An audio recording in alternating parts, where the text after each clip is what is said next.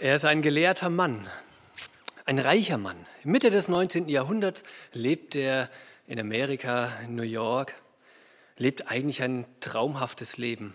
Kann man sagen, oder muss man eigentlich fast sagen. Er hat beruflich mehr als nur Erfolg, ist richtig, richtig gut unterwegs als Anwalt, hat eine tolle Frau, hat einige Kinder, nur Mädels, vier Stück an der Zahl.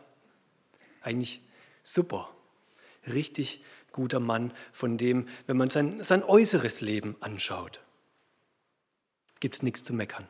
Und schaut man das innere Leben von diesem Mann an, dann würden wir aus unserer Sicht auch sagen, jawohl, da läuft es erst recht richtig gut. Er ist mit Jesus unterwegs, er ist Christ, hat Jesus im Herzen und weiß, wo er hingeht. Super. Dann Oktober 1871. Er ist inzwischen leider, muss man sagen, umgesiedelt, wohnt nicht mehr in New York, sondern hat sich woanders niedergelassen in Chicago. Und das wird ihm ein bisschen zum Verhängnis. Denn 1871, ähm, da gibt es einen, einen Brand. Drei Tage lang fängt die Stadt an zu brennen äh, und unglaublich viel von dieser Stadt wird vernichtet. Eine Fläche, die so groß ist, sechs Kilometer breit oder sechs Kilometer lang, ein Kilometer breit und alles, was da drin ist, ist verbrannt. 17.000 Gebäude. Menschen sind zum Glück nur sehr wenig umgekommen. Er selber mit seiner Familie hat das auch überlebt, aber sein ganzer Besitz, alles, was er hatte, die Immobilien, die er sich inzwischen Zeit gekauft hatte, die er sich leisten konnte, die sind fort. Er riecht diesen Brandgeruch. Er hört die verzweifelten Schreie der Leute, die Versuche, diese, dieses Feuer zu löschen, aber es ist utopisch, es funktioniert nicht. Ein Ereignis, das er mit Sicherheit so nicht hat sehen wollen.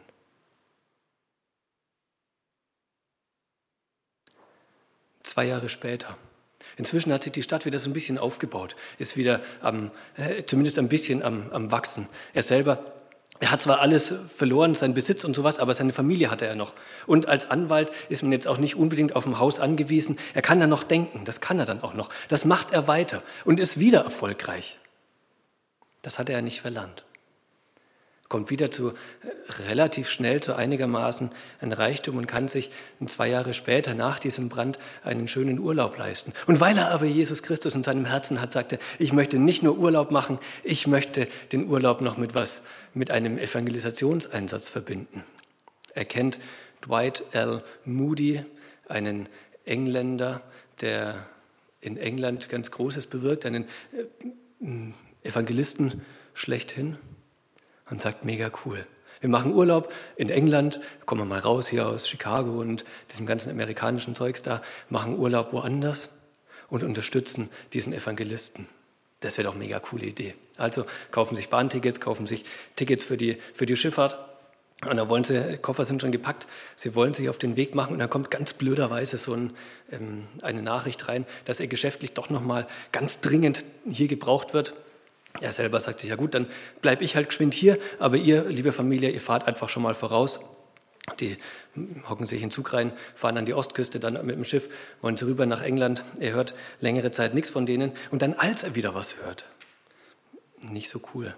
Er hat schon mitbekommen, dass das Schiff, mit dem seine Familie unterwegs gewesen war, dass das in England nicht angekommen ist, sondern untergegangen.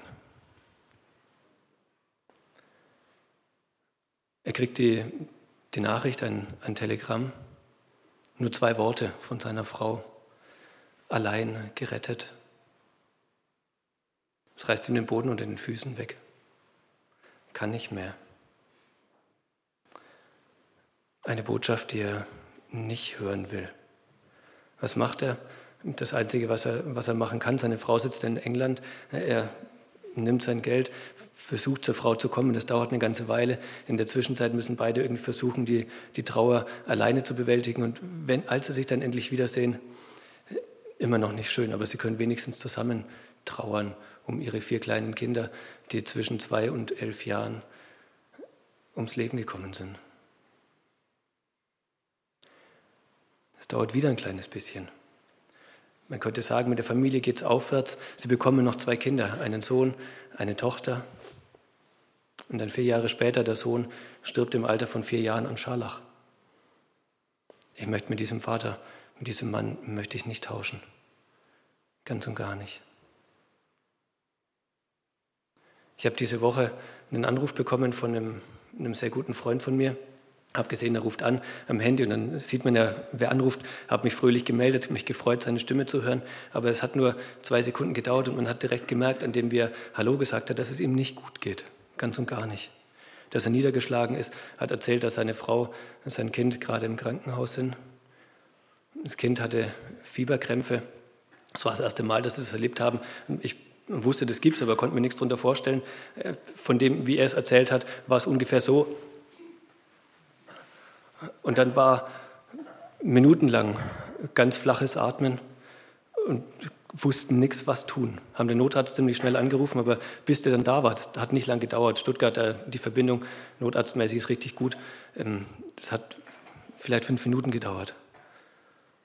Aber die auszuhalten, war nicht schön, ganz und gar nicht.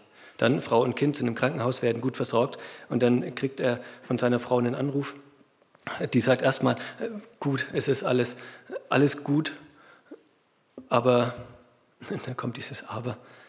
Ähm, die Ärzte haben gesagt, ähm, manche Menschen haben dazu eine Veranlagung und dann kann es sein, dass es immer wieder kommt. Plötzlich, unvermittelt, dann ist es einfach da. Und dann sagt seine Frau weiter, und ich hatte das als Kind auch immer wieder. Das heißt, wir müssen davon ausgehen, dass wir das noch oft erleben und wenn nicht viel, eigentlich nichts machen können. Eine Botschaft, die ihm den Boden unter den Füßen weggezogen hat. Nicht schön, völlig unvermittelt. Wir haben letzte Woche vom Jonas gehört.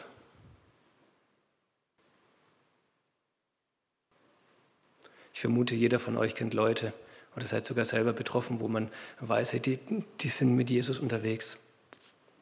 Und trotzdem, dann kommt ein so ein dummer Satz, so eine, so eine, also nicht, dass der Satz dumm wäre, sondern eine, eine Nachricht, die, die einfach alles, alles zunichte macht.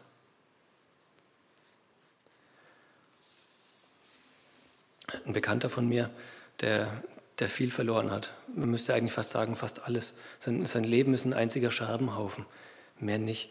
Das empfindet er selber so ganz subjektiv. Er ist am Boden zerstört, und, aber auch objektiv. Wenn man drauf guckt, dann, dann muss man eigentlich sagen, ja, Kacke, da ist schlimmer, geht's nimmer. Was soll der dann machen? Was soll so ein, was soll so ein Mensch machen, der, der mehr als nur den Boden unter den Füßen weggezogen bekommt? Was macht man dann? Was mein Bekannter macht, ist das, was vermutlich viele Leute im Kopf haben und was, was auch irgendwie menschlich und natürlich ist. Er schreit raus, manchmal in Gedanken und manchmal tatsächlich, dass er die Wände anschreit. Was er, was er denkt, was er fühlt, was er empfindet, was in ihm vorgeht. Er redet mit den Leuten, mit den wenigen, die da sind, und er redet und hadert mit Gott. Und dann fallen so manche Sätze wie, Gott, du bist ungerecht, das ist voll unfair.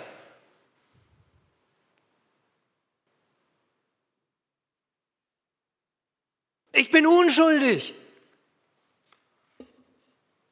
Warum baust du eine Mauer auf, wenn du eigentlich versprichst in deinem Wort, du springst mit mir über Mauern drüber? Du baust noch höhere Mauern auf.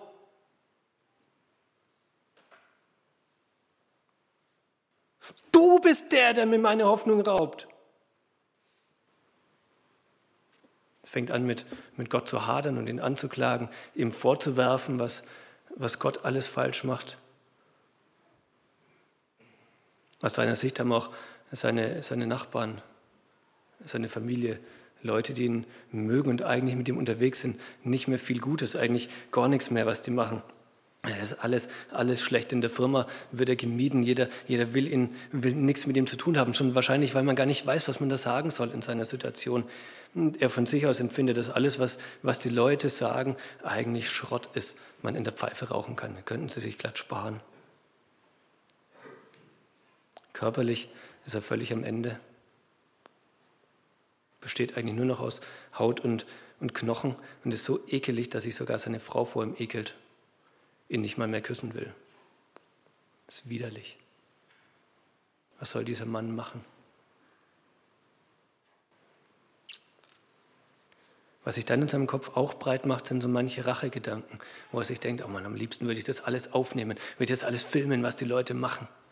Wie hässlich die zu mir sind, um sie dann in zwei Jahren, wenn's, weil ich weiß, dass ich unschuldig bin und dass es mit mir gut ausgehen wird, ihnen das vorhalten wie einen Spiegel und sagen, guck mal, ihr wart so kacke zu mir.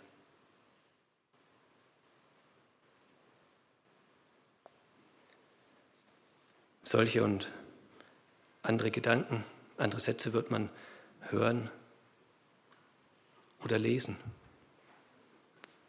Denn das, was ich gerade beschrieben habe, ist, ist das, was man in Hiob 19 liest, Vers 1 bis 24. Vielleicht nicht ganz genau diese Worte, aber genau diese Worte. Einer, der fast alles verloren hat, sein Leben ist ein einziger Scherbenhaufen. Und er sitzt tatsächlich in diesem Scherbenhaufen und nimmt diese Scherbe und kratzt sich die Wunden auf, weil es ihn so erbärmlich juckt. So ein Schrott. Mit diesem Mann will ich nicht tauschen.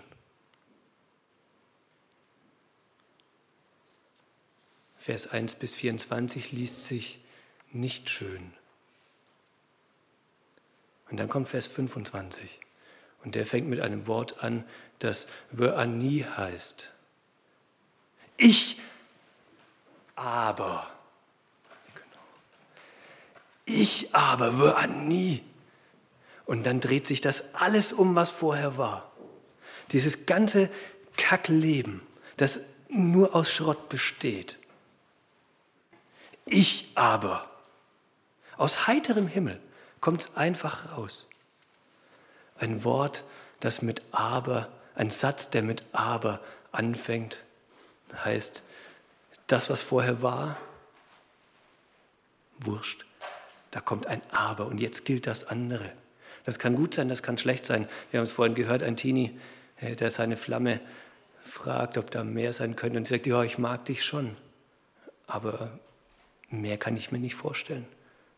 Dann ist das, ich mag dich schon, völlig wurscht, spielt keine Rolle mehr. Es klingt ja gut, aber es fehlen die Finanzen. Dann ist das schön, dass es gut klingt, aber es geht halt nicht. Dann macht dieses Aber alles kaputt, was vorher war. Und jetzt fängt Hiob an, einen Satz zu sagen, der mit Aber anfängt. 24 Verse lang beschwert er sich zu Recht über sein Leben. Und dann kommt Aber ich.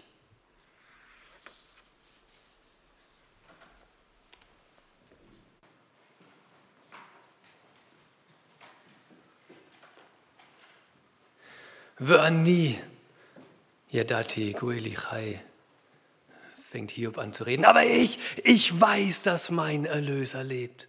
Völlig aus dem Nichts raus. Aber ich weiß, dass mein Erlöser lebt. Dieses Aber macht das, was vorher, was, was er vorher gesagt hat, macht er, putzt er im Prinzip weg. Ich weiß, dass mein Erlöser lebt. Ein Ultra-Widerspruch zu dem, was er vorher alles gesagt hat. Ein, ein Gegensatz, ein egal, was vorher war. Aber ich weiß, ich weiß, dass mein Erlöser lebt. Vielen Dank euch, dass ihr uns das zugesungen habt. Und genauso wie das gar nicht reingepasst hat, vorher vielleicht Depri-Stimmung und dann auf einmal so ein fröhliches Lied. Aber genauso, genauso mit diesem harten Bruch kommt das hier vor. Völlig unangekündigt. Aber irgendwie auch völlig logisch, wenn Hiob dann an seinen Erlöser, an Gott denkt, dass dann auf einmal das Herz aufgeht und weit wird. Aber nee, eigentlich, eigentlich nicht so richtig. Das, was wir gerade erlebt haben, ich weiß nicht, ob das Hiob auch so erleben konnte oder erlebt hat. Denn wenn, wenn er dieses Wort Goeli oder Gal in den Mund nimmt, dann denkt er nicht an, an Erlöser, an Jesus Christus, an das, was da an Ostern passiert ist und diese Dinge. Das, das tut er eben nicht. Sondern für ihn heißt Erlöser, Gal, was ganz anderes. Bluträcher wäre eigentlich ein richtiges Wort. ich weiß, dass mein Bluträcher lebt. Wenn ich Martin umbringen würde, tue ich nicht, aber wenn ich es machen würde, wäre einer deiner Brüder der, der der Bluträcher sein sollte von dir, der dann mich dafür umbringt, dass dein Blut gerecht wird. Ich weiß, dass ich einen Bluträcher habe, einen, der für mich einsteht, der mir meine Ehre wiederbringt. Wenn ich dich aus Versehen umbringe, dann würde ich in eine Freistadt fliehen. Da gab es ein paar in Israel. Da konnte man hingehen und dann darf dein Bruder mir nichts machen. Aber sobald ich einen Fuß vor die Stadt setze, aus dem Haus. Bluträcher. Hiob sagt, hey, passt auf, wenn ich sterben werde, ich werde gerecht. Ich habe einen, mein Rächer lebt und der hat das letzte Wort. Der wird mir meine Ehre wiederbringen. So könnte man das übersetzen. Bluträcher oder mit Löser.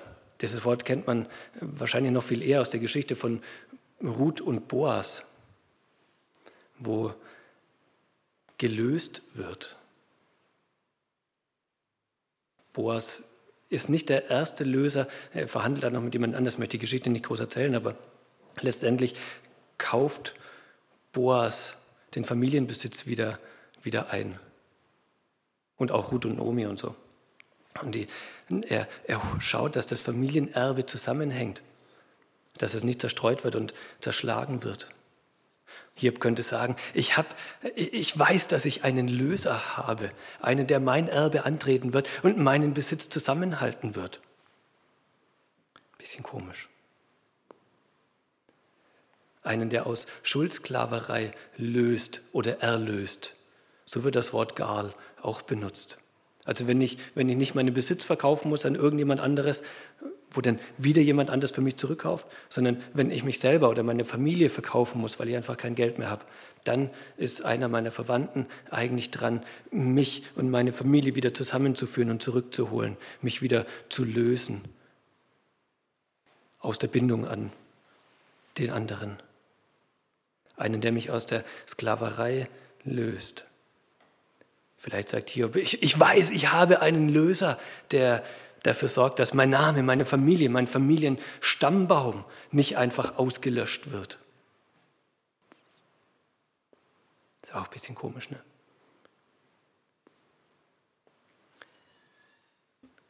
Rechtshelfer, Anwalt, Fürsprecher. Gal kann auch ein Fürsprecher sein, ein Anwalt, eine schwache Witwe, deren Grenzstein versetzt worden ist. Die kann sich zwar beschweren und sagen, öh, mein Feld geht eigentlich doch hier entlang und nicht hier aber auf sie wird keiner hören. Hat sie aber einen Gal, einen Anwalt, der für sie eintritt, dann macht der den Leuten klar, hier nicht Grenze, Grenze hier. Da ist richtig. Dann freut sich diese Witwe, dass sie einen, einen, einen Anwalt hat. Hiob könnte sagen, ich habe einen Anwalt, der für mich eintritt. Und der wird das letzte Wort sprechen. Und das, was der sagt, dem, ich weiß, der wird diese Sache, meine Sache, zu seiner Sache machen und mich zu meinem Recht führen.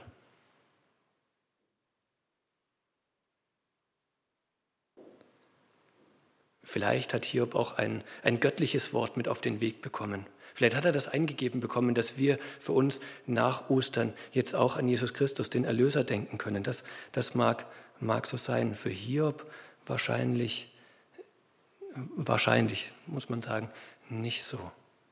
Ein Gal war nie Gott. Das war immer ein Mensch, ein naher Verwandter, ein Anwalt, ein Helfer, aber nicht Gott selber. Und trotzdem, und das ist das, das ist das eine, was ich mega interessant finde, obwohl er nur an, an einen Menschen denkt, der ihn recht, der ihm die Ehre wieder zurückbringt, der vielleicht seinen Familienbesitz zusammenhält, das wenige, was er noch hat, eigentlich fast nichts mehr, der für ihn einsteht, obwohl er nur an so einen Menschen denkt, wer auch immer das sein mag. Eigentlich sagt er ja, es haben ihn alle verlassen, jeder, jeder redet Schrott. Ich weiß nicht genau, wen er da im Kopf hat. Aber wenn, wenn für ihn schon diese aus meiner Sicht halbe Bedeutung oder da, wo ich denke, das ganz Wesentliche, dieser Erlöser Jesus Christus, der fehlt ja noch. Wenn für ihn das, das Wenige schon so ausreicht, zu sagen, ich weiß, dass der lebt und dann wird's, dann wird's gut. Denn wie geht es denn weiter? Vers 26, ich lese mal vor. Und ist meine Haut noch so zerschlagen und mein Fleisch dahingeschwunden, so werde ich doch Gott sehen. Ich selbst werde ihn sehen, meine Augen werden ihn schauen und kein Fremder. Danach, danach sehnt sich mein Herz in meiner Brust. Wenn für ihn diese, diese halbe, für unsere Ohren ein bisschen komische Bedeutung schon ausreicht zu sagen, mega cool, ich werde Gott sehen, ich werde, ich werde gerecht werden, es wird gut ausgehen mit mir, auch wenn ich sterben werde. Ich weiß, ich habe einen Löser, einen Blutrecher, einen, der, der für mich einsteht. Wenn das für ihn schon ausreicht zu sagen, aus diesem Kackleben kommt doch noch was raus, was für ihn okay ist, sogar richtig gut mega cool, was wir mitdenken können. Überragend, wenn wir, wenn wir eine, einen breiteren Horizont haben. Den möchte ich jetzt nicht ausbauen. Der kommt vielleicht an Ostern.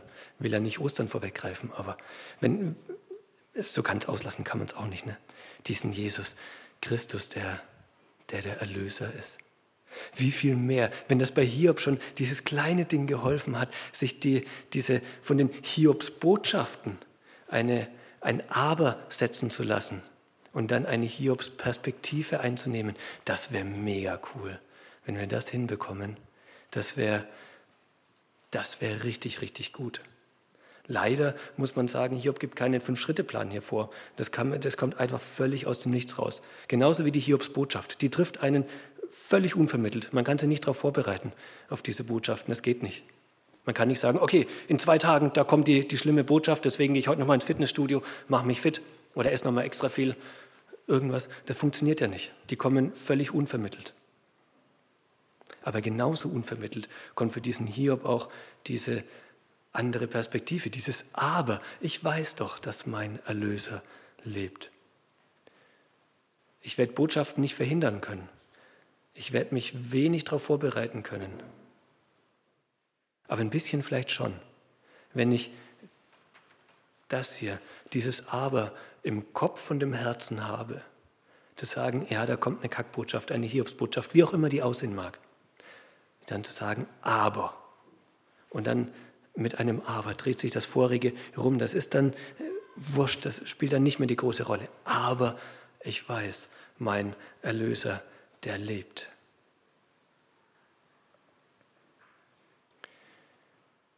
Vielleicht wäre das ein, ein Gedanke, den man probieren könnte, im Kleinen schon einzuüben, zu sagen, wenn da was, eine dumme Nachricht kommt, vielleicht weil sie morgen beschließen, wir gehen wieder in Lockdown oder sonst irgendwas. Hab, egal, braucht man nicht drüber reden. Dann zu sagen, aber es ist nicht das Einzige. Ich weiß, mein Erlöser lebt. Ich habe nicht diese Hiobs-Botschaft als das Ding, sondern ich habe lieber die Hiob-Perspektive, dieses Aber. Ich drehe meinen Kopf zu Gott hin und sage, aber ich weiß, mein Erlöser lebt. Hiob hat sich zu einem, irgendeinem Menschen gedreht, der dachte, dass sein Erlöser ist. Ich drehe mich woanders hin, kommt an Ostern wer. Habe schon dreimal gesagt. Hiobs Perspektive ist viel schöner als Hiobs Botschaften. Ich werde das eine nicht verhindern können, aber ich kann versuchen, im Kleinen dieses Aber vielleicht schon ein bisschen zu trainieren. Wenn das Päckchen nicht, kommen, nicht kommt, wenn, das ich dringend erwarte. Ich habe es bei Amazon bestellt und es kommt eigentlich am nächsten Tag, aber diesmal halt doch nicht. Dann zu sagen, okay, das Leben geht nicht unter, aber ich weiß ja, es gibt was viel, viel Wichtigeres. Das funktioniert in den Kleinigkeiten gut in den wirklichen Hiobsbotschaften auch. Nicht einfach. Ich sage nicht, dass das leicht ist, ganz und gar nicht. Ich sage auch nicht, dass es jeder schafft.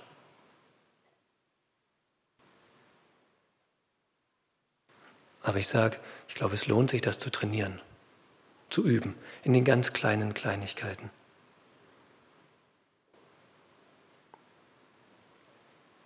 Wenn mir meine Frau was Schönes nicht sagt. Sagen, ach, aber mein Erlöser lebt. In den Kleinigkeiten anfangen, dann wird es vielleicht bei den großen Schwierigkeiten besser. Horatio Spafford, ihr habt den Namen bestimmt schon gehört und kanntet die Geschichte vielleicht auch schon, die ich euch am Anfang erzählt habe. Als er die Fahrt angetreten ist mit seinem Schiff zu seiner Frau hin über den Atlantik gefahren ist, erzählt man sich, dass dann ähm, der Kapitän in ungefähr an der Unglücksstelle, wo das Schiff untergegangen ist, mit dem seine Familie, seine Kinder umgekommen sind, als sie ungefähr an dieser Stelle waren, hat er eine Unterredung mit, mit dem, dem Kapitän. Der Kapitän versucht ihn zu trösten, aber Horatio Spafford sagt nur, du, ich weiß, meine Kinder liegen vielleicht hier auf dem Grund, aber eigentlich weiß ich, die sind gerade in den guten Armen des guten Hirten. Und ich weiß, ich werde sie wiedersehen, eines Tages. Und ist nicht bitter, nicht traurig, nicht verzweifelt. Ich von mir aus denke, das ist unmenschlich. Für ihn war das so. Er hat dieses Aber, diese Hiob-Perspektive äh, fast schon zur Vollendung eingenommen. Sogar so krass, dass er abends ein Lied schreiben kann, das heißt, mir ist wohl in dem Herrn. Mir ist wohl in dem Herrn.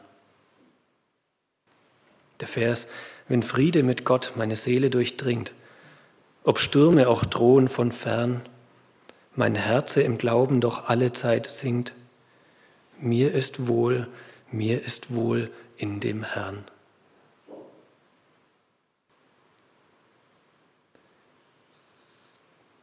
Das ist Hiob-Perspektive. Ich möchte noch ein Gebet sprechen und bitte euch dazu aufzustehen.